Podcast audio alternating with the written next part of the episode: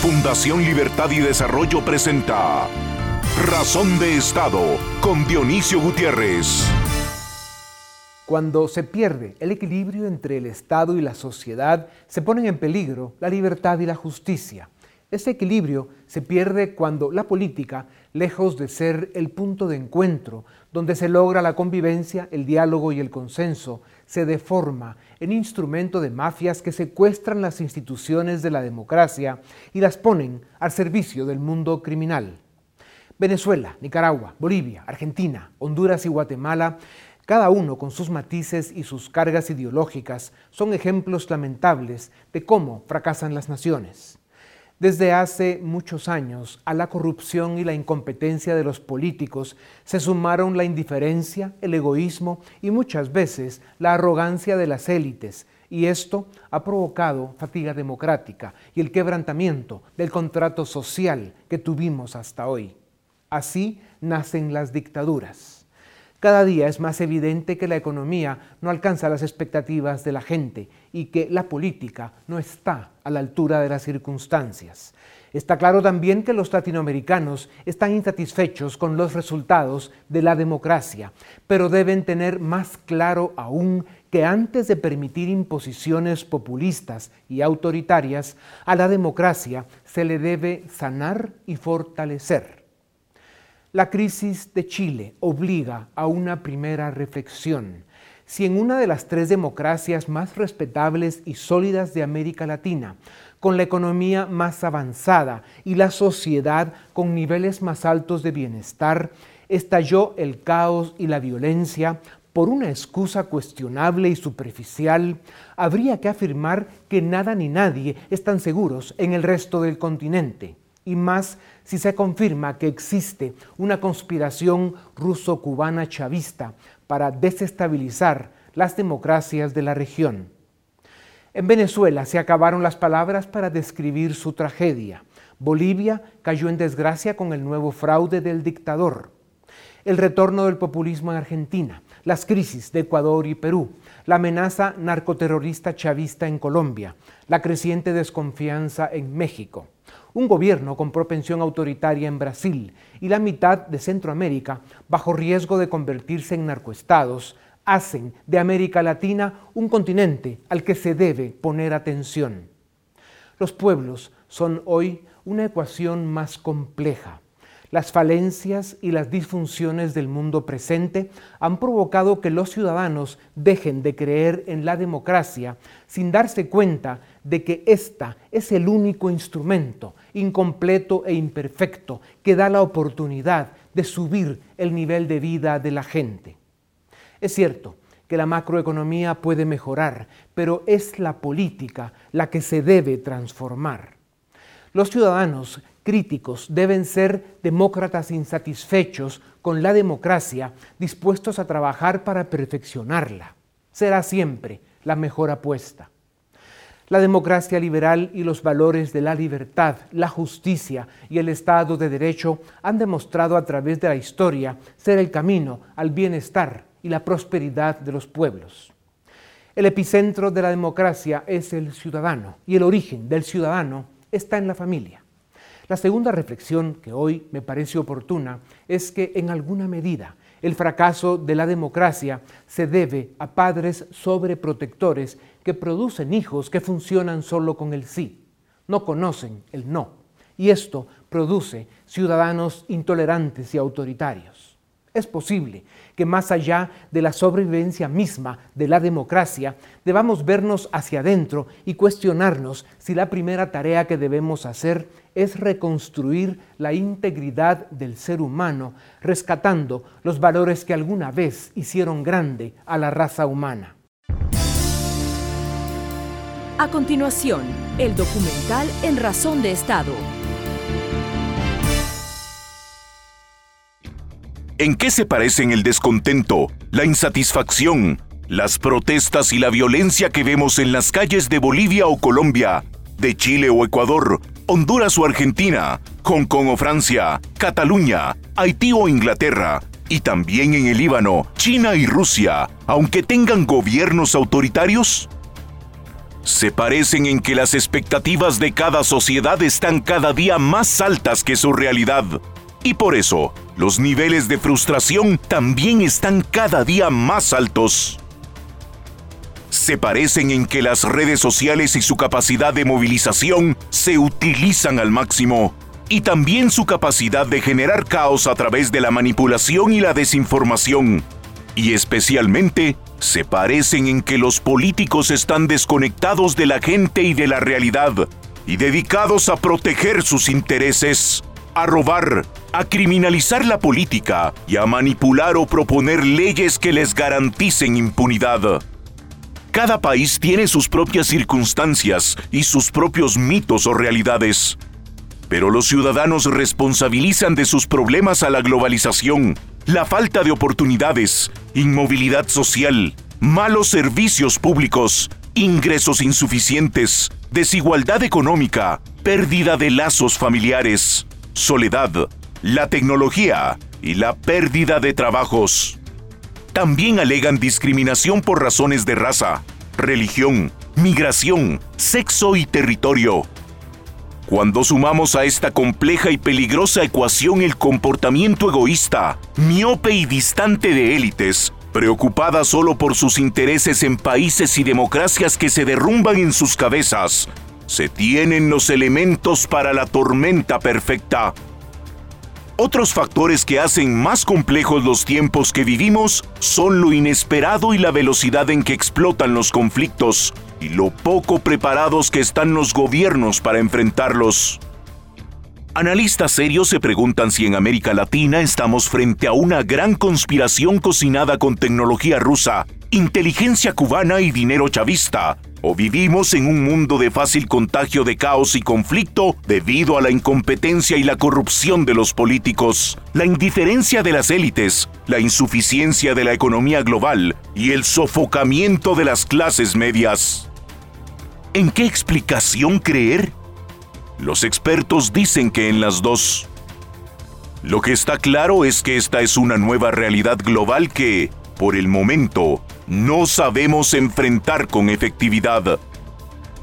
La libertad, la democracia, la división de poderes, un sistema de justicia respetable y elecciones transparentes son los valores que siguen conformando el modelo político menos imperfecto que existe y el que más crecimiento y bienestar ha dado a la raza humana. A pesar de ello, esto no garantiza evitar frustración o conflictos.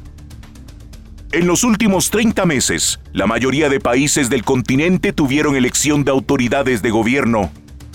Chile, a pesar de la crisis, y Uruguay son el referente de América Latina y ejemplos a seguir. Argentina votó de nuevo por uno de los grupos políticos más corruptos. La pregunta es, ¿cuál Fernández gobernará en la Casa Rosada? Venezuela, Bolivia y Nicaragua están gobernados por déspotas corruptos y sanguinarios y siguen consolidando sus dictaduras frente al abandono y la hipocresía del occidente democrático.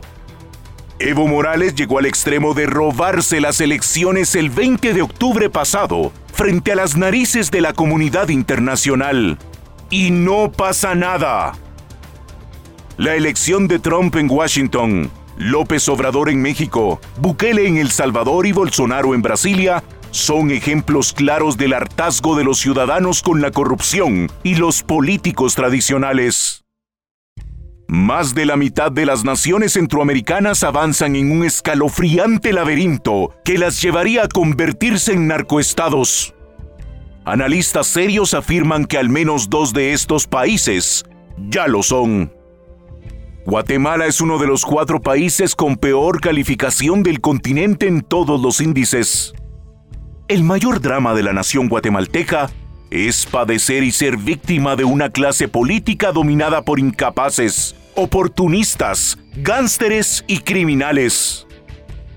A pesar de que la democracia avanza en la mayoría de países, sigue, en mayor o menor medida, según cada nación, capturada por la corrupción, la incompetencia de los políticos y el crimen organizado, y por eso, amenazada por los fantasmas del populismo, el descontento social y la anarquía. Esta es la receta que produce dictaduras. Gobernar no es sencillo y tomar decisiones necesarias para el futuro es muchas veces impopular en el presente. Y las reacciones, muchas veces violentas y con frecuencia manipuladas y fabricadas, amenazan la estabilidad de países e incluso regiones. A pesar de cualquier cosa, la mejor apuesta estará siempre en la libertad, la democracia y el Estado de Derecho. El desafío de nuestro tiempo es encontrar las formas de traducir estos valores en motivación al trabajo en equipo, en tolerancia y en construcción de bienestar para todos. Palabras que contienen esfuerzo y sacrificio. Por eso es vital que las élites comprendan que su presencia y compromiso son indispensables para repensar y oxigenar nuestros sistemas políticos y nuestros modelos de desarrollo, pues están en juego la libertad, la democracia y el futuro. A continuación, una entrevista exclusiva en Razón de Estado Bienvenidos, esto es Razón de Estado. Hoy tengo el gusto de presentarles al doctor Jesús María Alvarado. Él es eh, director del área institucional de Fundación Libertad y Desarrollo. Y el licenciado Philip Chicola, director del área política de la Fundación Libertad y Desarrollo. Señores, bienvenidos a Razón de Estado.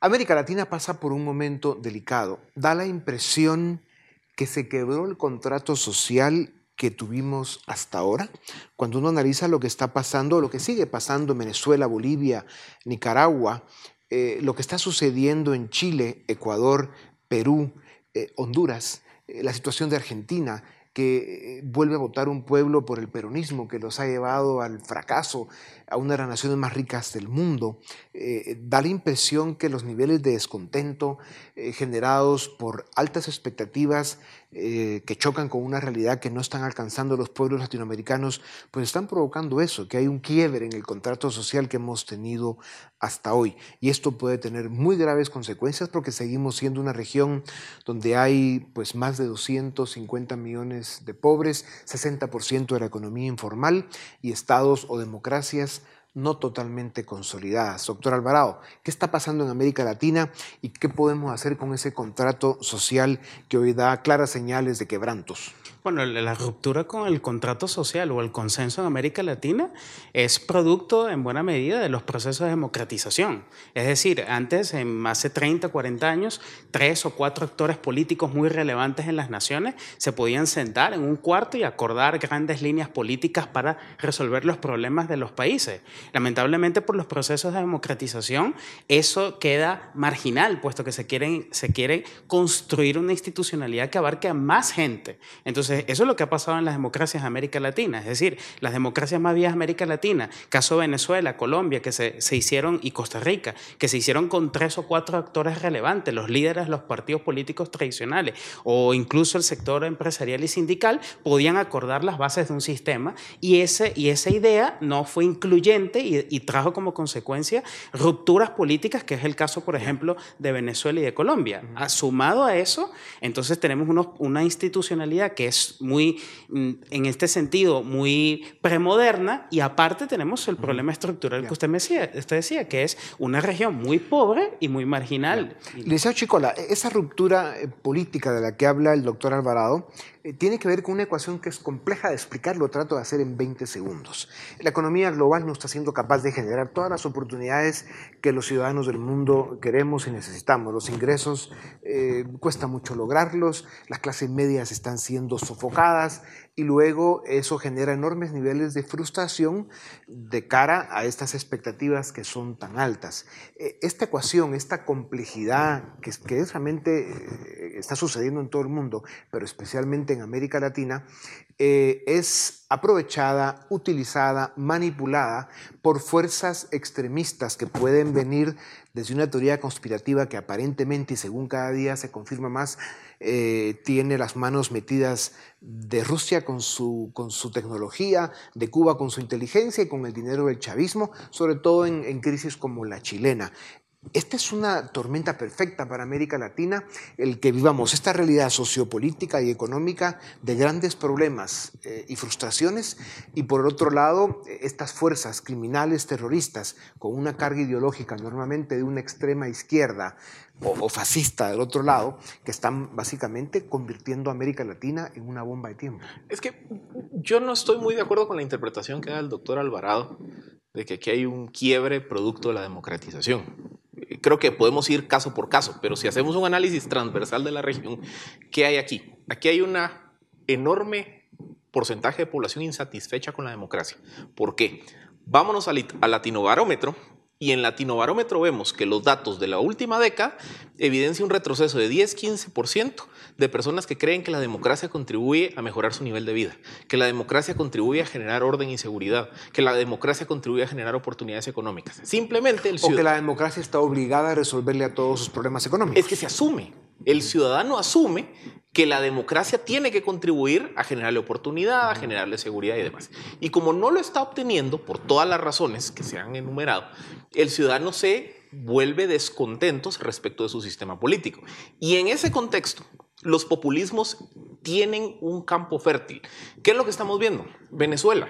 Venezuela no era nada más que un sistema político que se quiebra, incapaz de generarle satisfactores a la población, enorme corrupción, y llega un populista Chávez a ofrecer un modelo completamente alterno. Pero no es muy diferente de lo que pasó en Bolivia hace 15 años, de lo que pasó en Ecuador, de lo que el kirchnerismo hizo hace 15 años e hizo en esta elección. Es decir, esa población descontenta que siente que el sistema político, la democracia, no le está cumpliendo, se va ante el primer ofrecimiento populista que está a la vuelta de la esquina. Y esa creo que es la narrativa transversal de la región.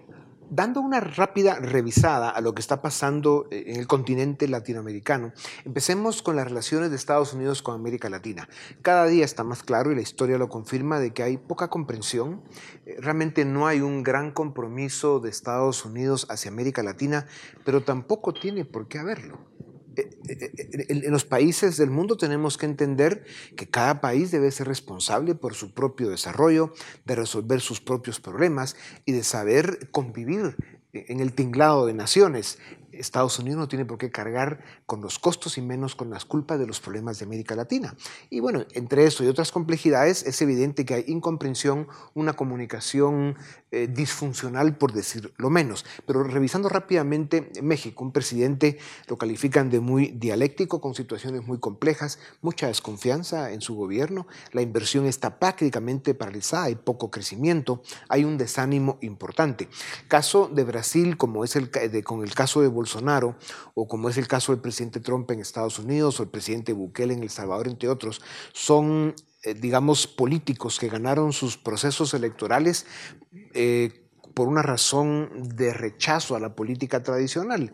Eh, y en el caso del presidente Bolsonaro en Chile, él tiene una psicosis, él no quiere ser, no quiere que Brasil sea como Venezuela, y tiene un ministro de Finanzas que no quiere que Brasil sea como Argentina. Entonces mantienen una posición muy rígida en el que hay orden fiscal y una, digamos, mano dura, como, como se podría definir rápidamente.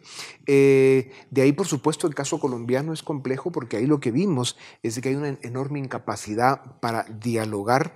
La sociedad está fracturada, como sucede en otros países de la región. El proceso de paz al final terminó siendo un fracaso luego el, el resultado electoral pues, ha creado muchos cuestionamientos. No estamos siendo capaces de dialogar para resolver nuestras diferencias. Pero antes de entrar al caso chileno, revisemos un poquito lo que está pasando en esa parte norte de América Latina. Yo quiero empezar con Estados Unidos, porque hay una enorme anomalía con la política norteamericana respecto a la región.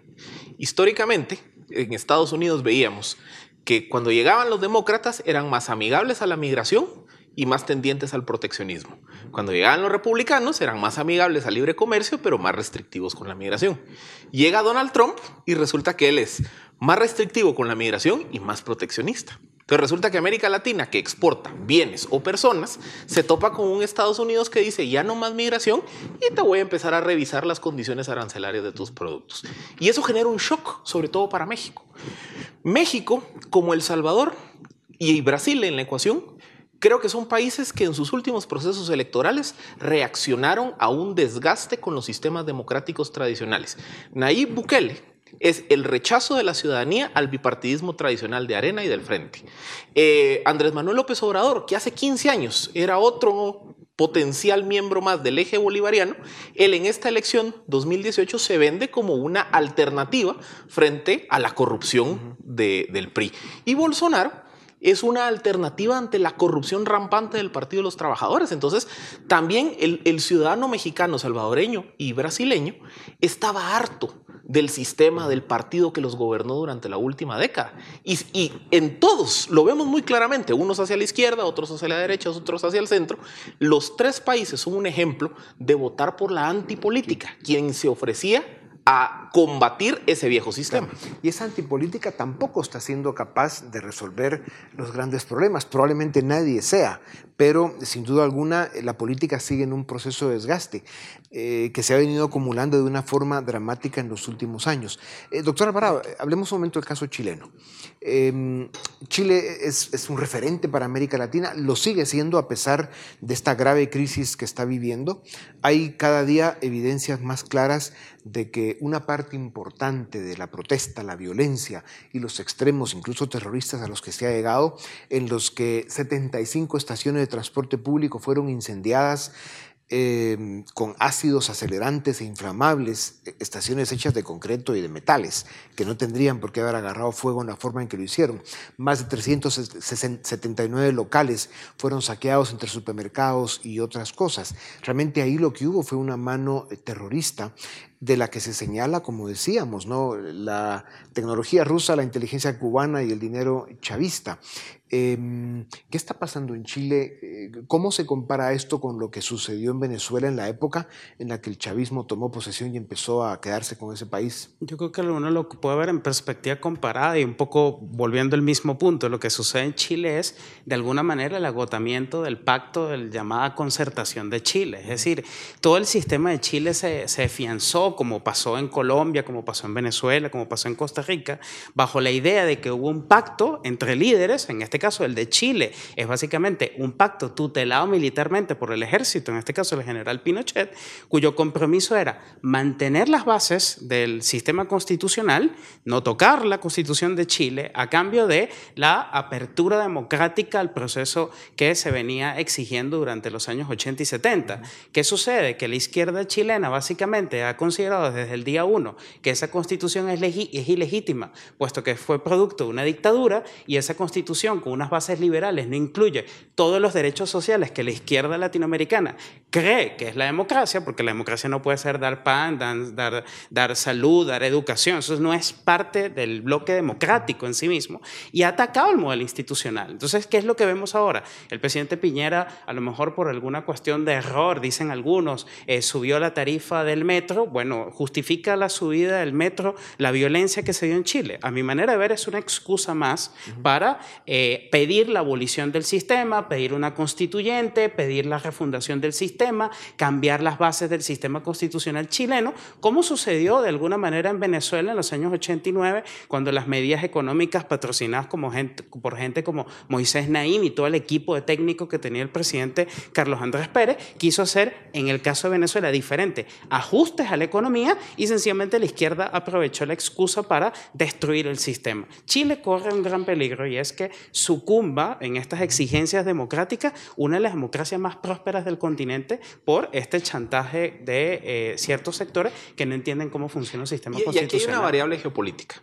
La variable es los dos estandartes de oposición al chavismo y al madurismo han sido Colombia en el norte y Chile en los dos periodos del presidente Piñera. estos dos fueron los actores que más se le han plantado al chavismo y al madurismo, ahora se ha sumado Bolsonaro. ¿Qué ha ocurrido? Venezuela ha asusado la política interna de Colombia, por ejemplo, con apoyos a las FARC, apoyos a los grupos eh, de narcotráfico, todo lo que ocurrió en el tema del, del referéndum de los acuerdos de paz. Nunca se había metido con Chile. ¿Por qué? Porque Chile siempre había sido un bastión de estabilidad. Resulta que en este 2019, por una dinámica política interna, que es precisamente los precios del transporte, se genera un descontento social que está ahí y que creo que se pudo haber hecho un mejor trabajo en atenderlo. Pero es más que evidente que aquí hay mano oscura instrumentalizando una parte de esa protesta social. Vimos protesta social en Chile en el 2010, 2011 con el tema de los seguros, con el tema de la educación, pero nunca se, se rompió esa delgada línea entre una protesta social legítima y una protesta con violencia. Hoy precisamente, quemar estaciones de tren evidencia que hay grupos promoviendo el desorden, el anarquismo. Es evidente entonces que también aquí hay alguien que se montó en este barco del descontento para tratar de hacer tambalear a uno de los regímenes más estables. y todo apunta a que esto huele a Venezuela. Ya. Ahora, es cierto que Chile es un país que está en la frontera de convertirse en un país desarrollado mucho más parecido a los países de Europa Occidental. Y eso es lo que, a lo que los chilenos aspiran. Con lo que está sucediendo en Chile, lo que va a pasar es una regresión y que al final pues regresen a una época, digamos, más parecida a la de sus peores vecinos en América Latina. ¿no? Estamos por ahí llegando eh, a ser cavernícolas otra vez y eso es absolutamente inaceptable. Lo que es evidente es que la economía no ha logrado entregar la cantidad de oportunidades en calidad y en niveles de ingresos que la gente espera y que obviamente la política no ha estado a la altura de las circunstancias. Tenemos en general em, unas clases políticas en América Latina que dejan mucho que desear, por decirlo menos. En algunos casos son organizaciones criminales como las que tenemos más cerca de donde estamos nosotros. Y, por otro lado, eh, las élites están lejanas, eh, muy indiferentes y sin ninguna intención aparente de comprometerse y asumir la responsabilidad y los sacrificios que se deben articular desde las élites de una sociedad para enfrentar los desafíos de nuestros tiempos. Entonces realmente esa dinámica eh, eh, otra vez es una, ecuación que nos pone en, amenazas extraordinarias. Hablemos un poco de Bolivia. Eh, Evo Morales, un, dictador al mejor estilo chavista, se robó las elecciones de una forma descarada, como ya lo dijimos, frente a las narices de toda la comunidad internacional y no pasa nada.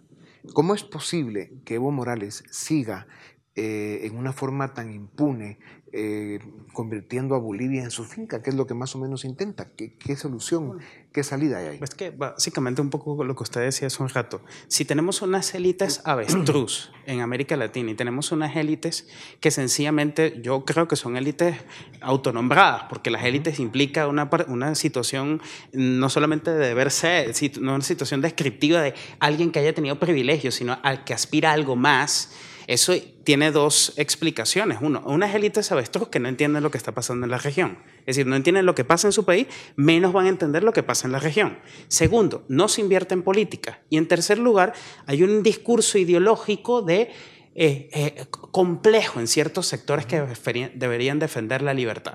El caso Bolivia es un caso eh, paradigmático. Bolivia fue de alguna manera, se le lavó la cara en la OEA, el secretario Almagro, que es alguien que de alguna manera ha sido un baluarte de la libertad en toda América Latina, dijo que sencillamente la situación de Bolivia no era comparable con la de Venezuela. Permitieron un proceso, en mi criterio, de legitimar el proceso electoral de Bolivia, que era a todas luces completamente irregular desde el punto de vista constitucional, y Evo Morales aprovechó esa circunstancia de indiferencia internacional, tomó el poder, hizo un fraude constitucional y sencillamente la región no puede decirse tan fácilmente. Como ya vimos que la comunidad internacional, como lo ha demostrado en el caso de Venezuela, Nicaragua y ahora la misma Bolivia, tenemos que decir que dependerá del pueblo boliviano el rescatar, el salvar su democracia y tendrán que estar en las calles y haciendo lo que tengan que hacer para mantener y defender su libertad. Pero aquí hay un problema muy grande que se llama el ejemplo Maduro.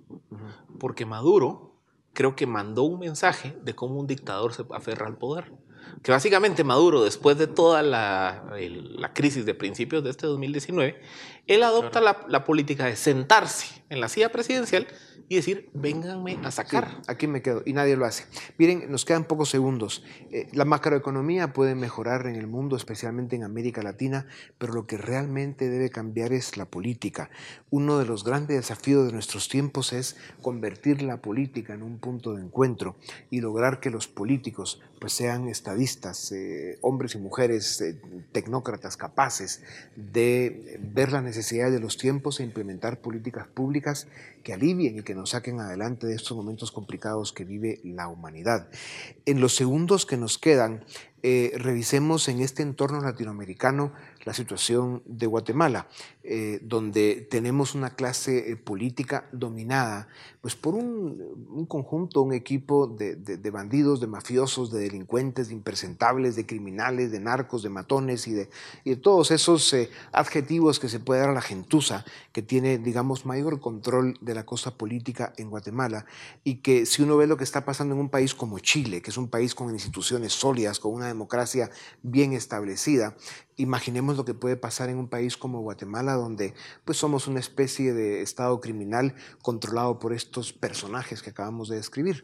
Eh, el Congreso, eh, este que está por salir en dos meses, está dando claras señales de, salir como probablemente el Congreso más desprestigiado, más corrupto y más impresentable en la era democrática de Guatemala, en 10 segundos cada uno. ¿Qué pueden decir? Yo creo que aquí la élite política cree que las cosas regresaron a ser como eran antes de 2014. Y el caso paradigmático es lo que ocurrió hace unos días con la ratificación de la alianza público-privada de la carretera a Puerto, a Puerto de Quetzal. ¿Por qué? Porque las alianzas público-privadas son un modelo que quitarían o empezarían a reducir la discrecionalidad en la corrupción de la obra pública. ¿Y qué hace el Congreso? No aprueba el contrato porque quiere seguir manteniendo ese modelo de beneficiarse de la corrupción de obra gris. Descaro, cinismo y corrupción a todos los niveles. 10 segundos. Yo, yo, diría que tenemos una élite cuando se comportan como tales. En ese sentido, lo que sí pediría es que las personas que tienen la posibilidad de ser élites entiendan que hay que invertir en la política y que hay que formarse en la política, que hay que participar en la política y que no solo la iniciativa privada o las cuestiones que sencillamente a todos nos interesan en nuestra vida privada, en nuestro hogar, son las más importantes. Si perdemos el Estado, perdemos incluso la vida privada que todos buscamos. Gracias, señores. Sin duda alguna hay desafíos extraordinarios. También a ustedes gracias. Esto es Razón de Estado. A continuación, el debate en Razón de Estado. Iniciamos el debate en Razón de Estado. Hoy tenemos a tres invitadas para hablar sobre el futuro de América Latina, para comprender lo que está sucediendo y qué podemos proyectar. En primer lugar tenemos a Gabriela Carrera, profesora universitaria, María Los Chang, también profesora universitaria, y Alejandra Martínez, directora de estudios latinoamericanos de la Fundación Libertad y Desarrollo. A las tres, muchas gracias por aceptar la invitación. Eh, Gabriela, ¿cómo entender lo que está pasando en América Latina? Porque vemos que en el 2019 tenemos protestas, agitaciones en diversos países de América Latina y en muchos de los casos pareciera por razones eh, bastante diversas. Hablamos de Honduras, Nicaragua, eh, Bolivia, Ecuador, Chile, Venezuela. ¿Qué está pasando en América Latina? Bueno, gracias por la invitación. Yo creo que lo que sucede en América Latina es el resultado de una serie de insatisfacciones que tiene la población a nivel generalizado en el marco de una crisis mundial, global, de lo que está sucediendo en las democracias. ¿verdad? En relación a América Latina, creo que eso se suma no solo al valor de la representación y la legitimidad que tienen los políticos en los gobiernos, sino también a los aumentos de los índices humanos más, más sencillos, pues como la pobreza, como el hambre. Eh, y que a esto... Pero, pero a ver, veamos que América Latina eh, en estas últimas dos décadas no le ha ido mal en términos generales económicamente.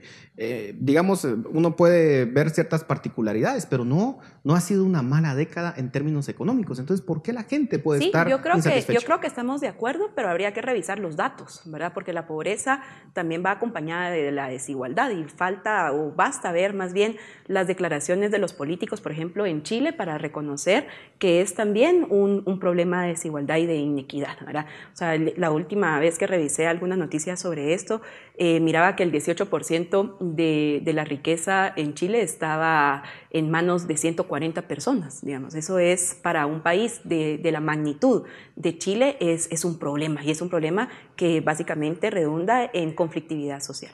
Pero claro, uno puede ver el caso de Chile que ha mejorado muchísimo sus índices eh, de desarrollo humano, en calidad democrática. Es un país ejemplo en la región, muy distinto a lo que uno puede ver, por ejemplo, en Venezuela, que es un país en decadencia. ¿Por qué Yo creo que precisamente ahí es cuando uno ve los datos y ve la realidad en las noticias. ¿Verdad?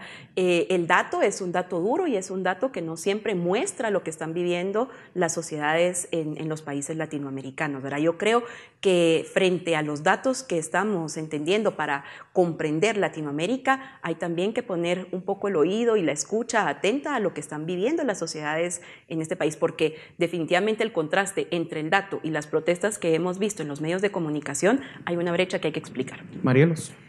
Yo sí comparto la primera parte que explica Gabriela sobre el tema de la democracia y el desgaste de creer en la democracia. Y creo que ese es el patrón que, que tienen todos los conflictos, ¿verdad? En Ecuador, en Venezuela, en Chile, en, en Bolivia, en Argentina inclusive, de que si hay un desgaste de la democracia, de que no existen mecanismos de disputabilidad para que la gente manifieste lo que está sucediendo y por eso recurre a la manifestación en las calles, ¿verdad?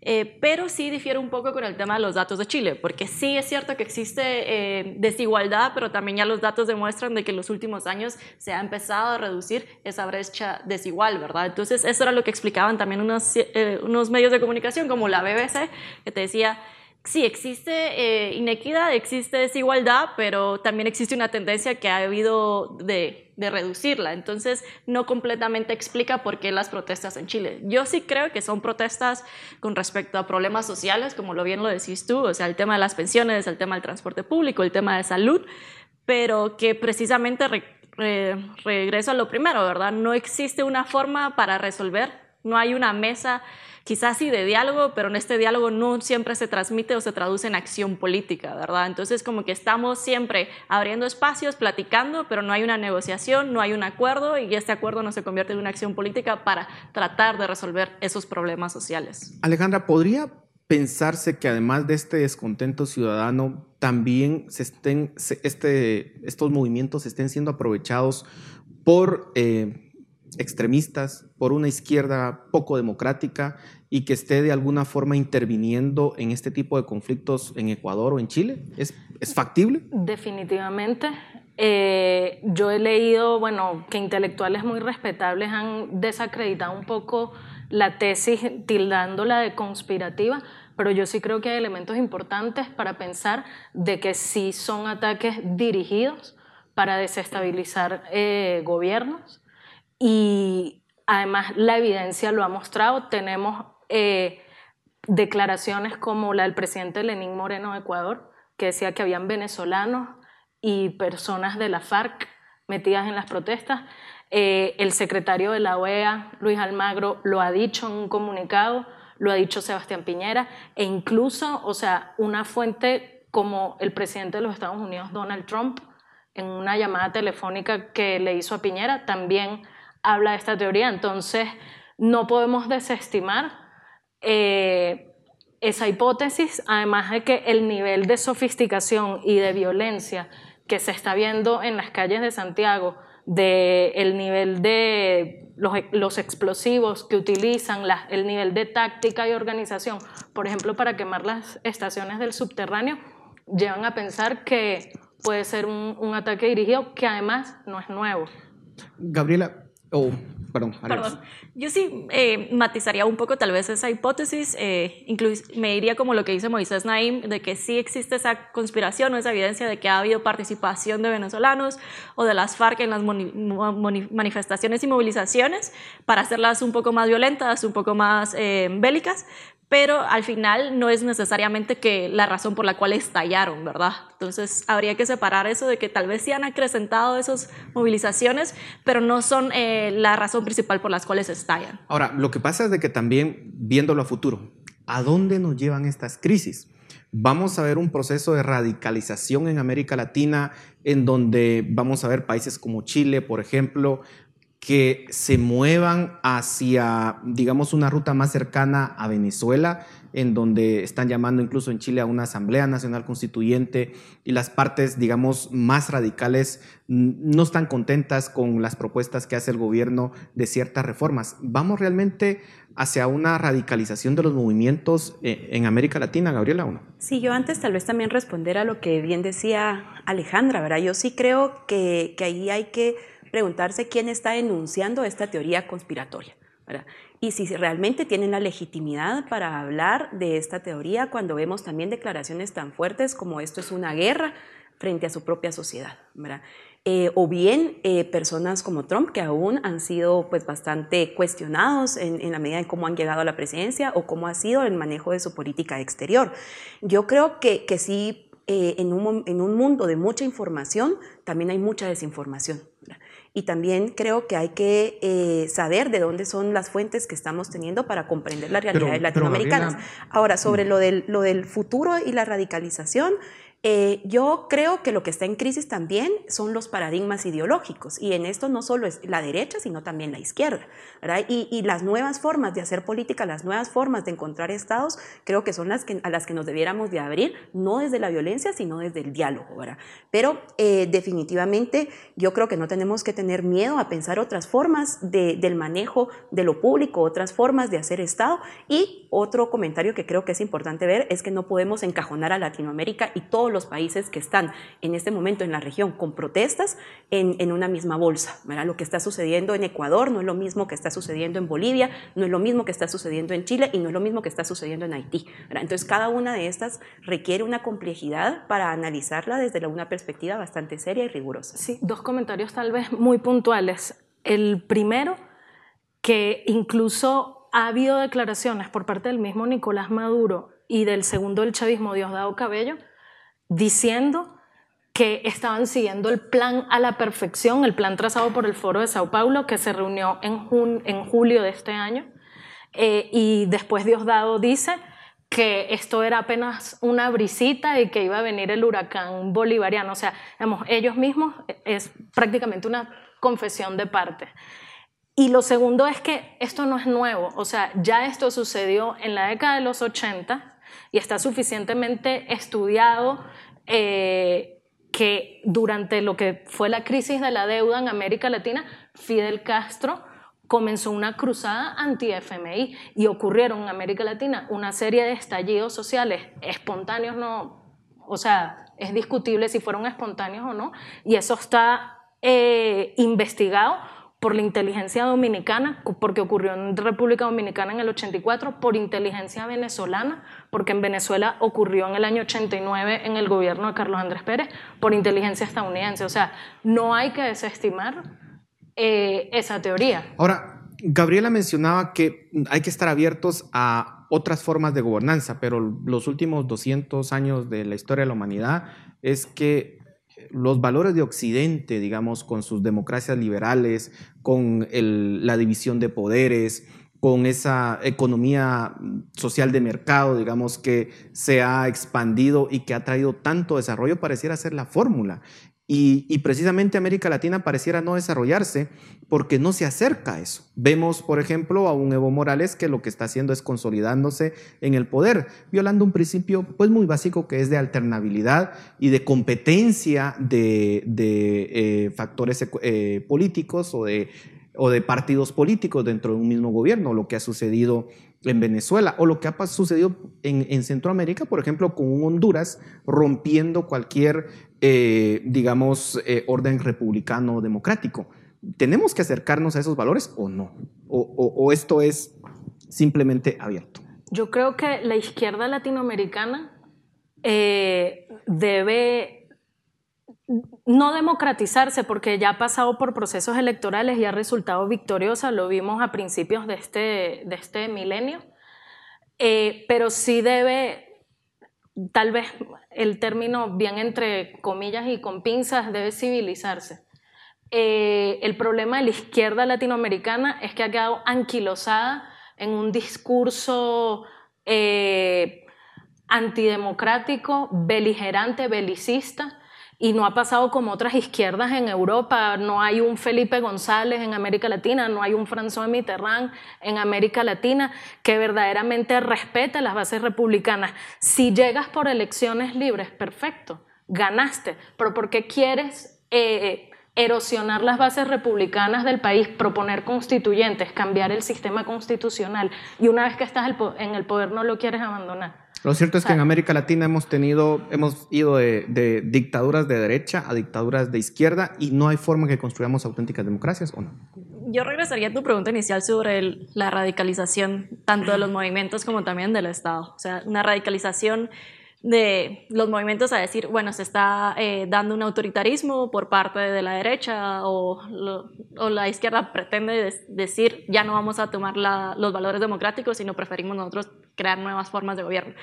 Yo sí eh, trataría de alejarme un poco de la narrativa y la dicotomía entre decir eh, es un rechazo a las políticas neoliberales o es que la izquierda no está bien representada, sino ir un poco más de fondo y decir es precisamente porque la democracia en América Latina no está suficientemente institucionalizada, los valores republicanos no están suficientemente cimentados para que estas discusiones ideológicas y estas discusiones de demandas sociales se den dentro de la institucionalidad y por eso se recurren a las manifestaciones sociales en las calles. Entonces, yo creo que sí la, discusión tendría que ir un poco en lo que dice Gabriela. No buscar nuevas formas de, de democracia en sí, sino cómo hacemos verdaderamente la democracia en América Latina.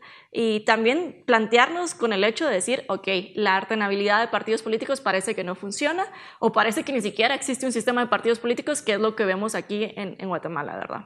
Y creo que el desafío es cómo traducimos esos espacios de diálogo donde solo nos llegamos a sentar y asumimos que concentrarnos ya es suficiente en acción política. Porque yo creo que no tenemos esa práctica de cómo negociamos. O sea, siempre existen esas asimetrías de poder y la asimetría de poder sigue ganando porque el que tiene poder sigue imponiendo su agenda indiferentemente si es de derecha o de izquierda. Entonces, ¿cómo hacemos para que ese poder se diluya un poco o haya una negociación siquiera de decir cómo le damos un espacio, no necesariamente igual, pero un espacio al resto de la gente. O sea, convertir el juego suma cero en un juego suma variable. Sí, tal vez algunas reacciones. Eh, yo precisamente creo que comparto lo que bien dice Marielos. Yo creo que la discusión la perdimos si nos, si nos acercamos a la dicotomía de la izquierda y la derecha. Este es un momento en donde creo que la creatividad debe ir acompañada del diálogo y de buscar mecanismos que construyan una institucionalidad diferente para responder a las necesidades de la población. Y en ese sentido estamos con, muchos contras. Un sistema de partidos políticos latinoamericano completamente legitimado, por lo tanto los políticos electos están deslegitimados y quien debe de gestionar las democracias no lo hacen o no responden a las expectativas de la población. Y eso nos hace, creo yo, girar un poco la mirada a, otros actores políticos que desde la institucionalidad que dialoga con el Estado no siempre los vemos o estamos abiertos a dialogar con ellos. Los movimientos sociales son un poco eso, ¿no? Eh, para mí fue impresionante, por ejemplo, ver en Ecuador las marchas indígenas, ¿verdad? Eh, ¿Qué sucede en, los pueblos indígenas? ¿Qué sucede en las, en las comunidades indígenas? ¿Qué formas de, de, de organización política existen? ¿Y qué otros valores se suman a esa serie de valores que hemos venido abrazando desde, digamos, desde la herencia europea, ¿verdad? Eh, la comunidad, la colectividad, el cuidado del medio ambiente, son valores que no siempre en Latinoamérica los heredamos de, un, digamos, de un modelo liberal, sino que vienen y que nacen un poco más de las comunidades que, que han vivido siempre en estos territorios. Frente a la República, por ejemplo, hay pueblos indígenas o intelectuales indígenas que están hablando de la res común. ¿Qué significa eso institucionalmente? ¿Cómo construimos Estado desde otros valores que pueden sumarse a valores positivos como los que estamos construyendo? Y es eso, por lo tanto, implica también redefinir las democracias en las que estamos. Lo, que es cierto es que, digamos, eh, Asia, con lo distinto culturalmente que puede ser de Occidente en su momento, abrazó en cierta medida esos valores occidentales de democracias liberales, de economía social de mercado y lograron superar la pobreza en términos de 50, 60 años y son hoy un referente. Creo que eso es parte de lo que tenemos que discutir, pero se nos terminó el tiempo. Muchísimas gracias por sus aportes. A ustedes muchísimas gracias por su atención. Nos vemos la próxima semana. Razón de Estado con Dionisio Gutiérrez es una producción de Fundación Libertad y Desarrollo.